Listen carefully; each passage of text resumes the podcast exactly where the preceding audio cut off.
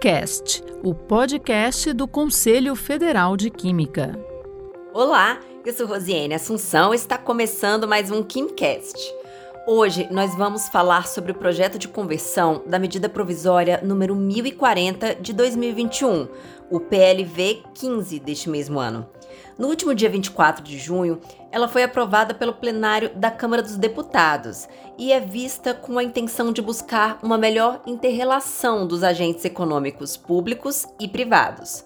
Só que o Conselho Federal de Química e outros conselhos profissionais acompanham com apreensão a inserção de textos legais que não guardam relação com o propósito da MP, como a possibilidade de revogação do piso salarial para profissionais da química, engenharia, arquitetura, agronomia e veterinária.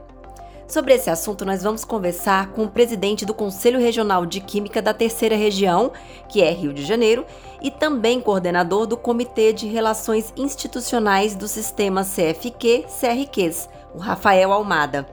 Olá, Almada, muito obrigada pela sua participação aqui no KimCast com a gente.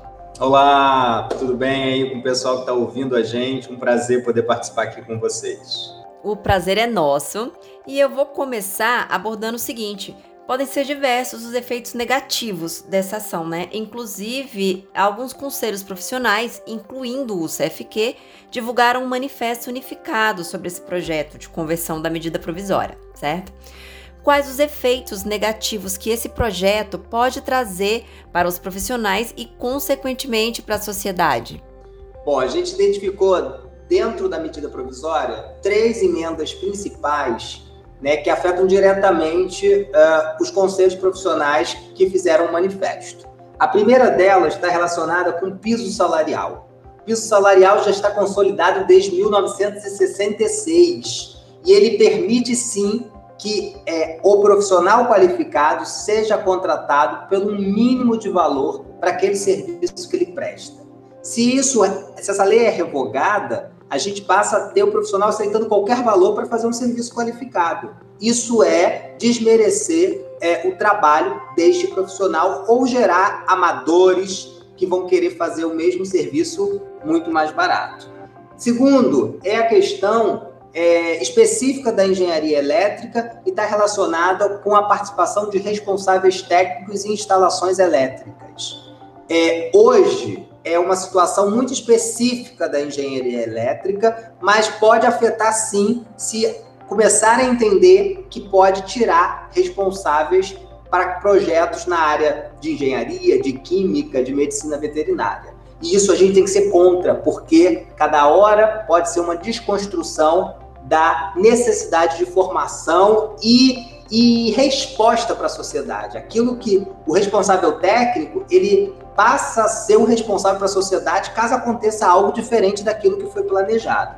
O terceiro está relacionado com a recuperação de crédito, ou seja, os conselhos profissionais, eles têm uma, toda uma lógica de garantir que, é, que esse recurso, seja de anuidade ou taxas, ele seja revertido na fiscalização, no registro profissional. Se isso se descaracteriza, se não passa a ter exatamente esta é, fonte de, de crédito, passa a ter um conselho profissional enfraquecido e que vai afetar diretamente na nossa capacidade fiscalizatória. E quais são as reivindicações dos conselhos diante disso? Primeiro, é destacar e amplamente divulgar para a sociedade esses três pontos que a gente já falou aqui.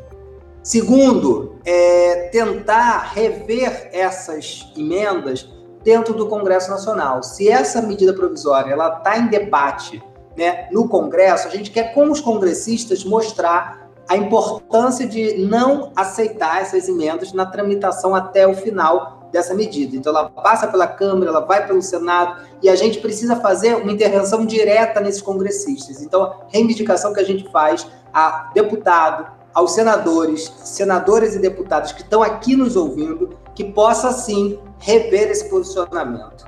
É isso aí. Muito obrigada, viu?